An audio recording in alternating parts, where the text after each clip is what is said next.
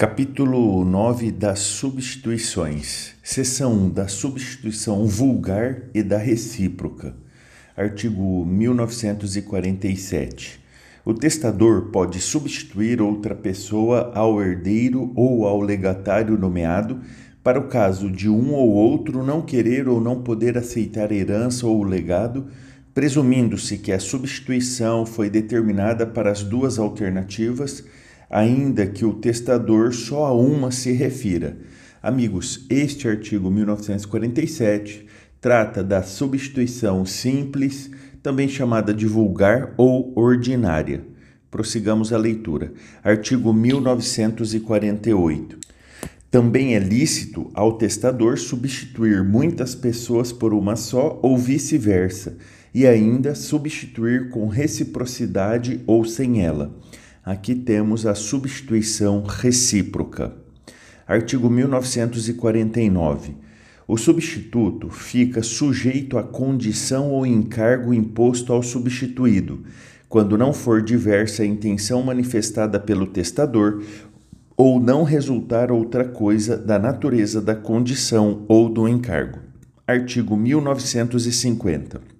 Se, entre muitos cordeiros ou legatários de partes desiguais, for estabelecida substituição recíproca, a proporção dos quinhões fixada na primeira disposição entender-se-á mantida na segunda, se, com as outras anteriormente nomeadas, for incluída mais alguma pessoa na substituição, o quinhão vago pertencerá em partes iguais aos substitutos. Seção 2 da substituição fideicomissária. Artigo 1951, bastante atenção, alta incidência em provas. Pode o testador instituir herdeiros ou legatários, estabelecendo que, por ocasião de sua morte, a herança ou legado se transmita ao fiduciário, resolvendo-se o direito deste por sua morte a certo tempo ou sob certa condição em favor de outrem que se qualifica de fideicomissário. Amigos, vamos pensar num exemplo assim, ó. Um testador, ele também é chamado de fideicomitente. O testador é também chamado de fideicomitente. Esse testador atribui a propriedade plena de determinado bem para um herdeiro ou legatário. Esse herdeiro ou legatário será o fiduciário, entre aspas, como se fosse um usufrutuário.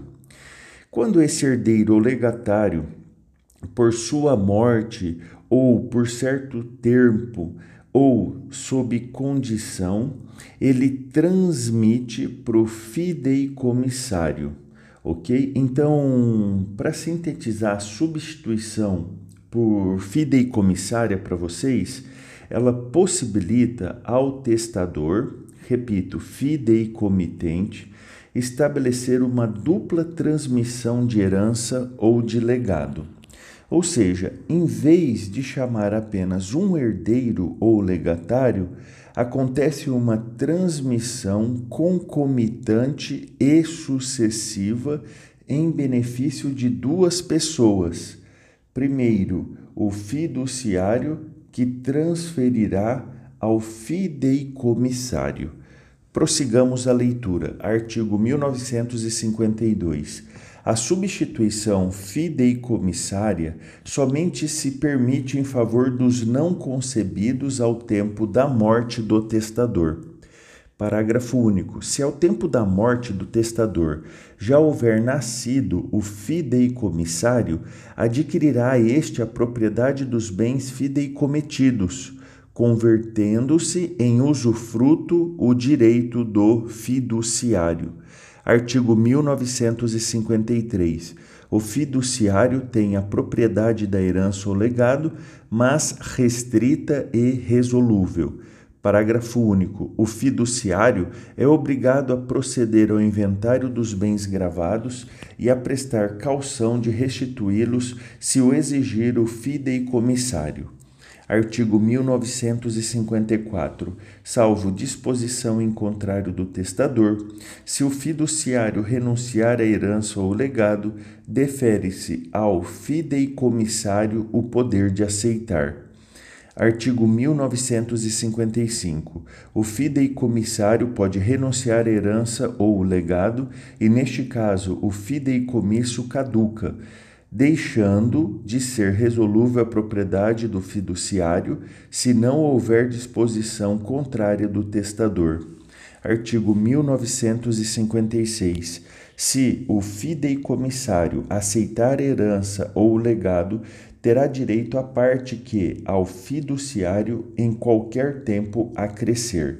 Artigo 1957. Ao sobrevir a sucessão, o fideicomissário responde pelos encargos da herança que ainda restarem. Artigo 1958. Caduca o fideicomisso se o fideicomissário morrer antes do fiduciário ou antes de realizar-se a condição resolutória do direito deste último. Nesse caso, a propriedade consolida-se no fiduciário nos termos do artigo 1955. Artigo 1959. São nulos os fideicomissos além do segundo grau. Artigo 1960. A nulidade da substituição ilegal não prejudica a instituição, que valerá sem o encargo resolutório. Então vamos pensar assim, só para ficar mais fácil de visualizarmos o fideicomisso. O fideicomitente imagina que é um avô que atribui a propriedade plena de determinado bem para seu filho, um herdeiro, por exemplo. O seu filho será o fiduciário. E com a morte do fiduciário já fica estabelecido, ou não só pela morte, mas por certo tempo ou sob condição, que esse filho transmitirá ao neto, que seria o fideicomissário. Ok? Prossigamos a leitura, capítulo 10 da deserdação. Artigo 1961. Os herdeiros necessários, então grifa aqui somente os necessários, podem ser privados de sua legítima ou deserdados, em todos os casos em que podem ser excluídos da sucessão. Artigo 1962, muita atenção, despenque em prova. Além das causas mencionadas no artigo 1814, autorizam a deserdação dos descendentes por seus ascendentes: 1. Um, ofensa física, 2. injúria grave, 3. Relações ilícitas com a madrasta ou com o padrasto. 4. Desamparo do ascendente em alienação mental ou grave enfermidade. Artigo 1963. Além das causas enumeradas no artigo 1814, autorizam a deserdação dos ascendentes pelos descendentes 1. ofensa física. 2. Injúria grave. 3. Relações ilícitas com a mulher ou companheira do filho ou a do neto, ou com o marido ou companheiro da filha ou o da neta. Inciso 4. Desamparo do filho ou neto com deficiência mental ou grave enfermidade. Artigo 1964. Somente com expressa declaração de causa pode a deserdação ser ordenada em testamento. Artigo 1965. Ao herdeiro instituído ou aquele a quem aproveite a deserdação, incumbe provar a veracidade da causa alegada pelo testador. Parágrafo único. O direito de provar a causa da deserdação extingue-se no prazo de quatro anos a contar da data da abertura do testamento. Capítulo 11. Da redução das disposições testamentárias Artigo 1966. O remanescente pertencerá aos herdeiros legítimos quando o testador só em parte dispuser da cota hereditária disponível. Artigo 1967. As disposições que excederem a parte disponível reduzir-se-ão aos limites dela, de conformidade com o disposto nos parágrafos seguintes Parágrafo 1. Em se verificando excederem as disposições testamentárias a porção disponível, serão proporcionalmente reduzidas as cotas do herdeiro ou herdeiros instituídos, até onde baste, e, não bastando, também os legados na proporção do seu valor.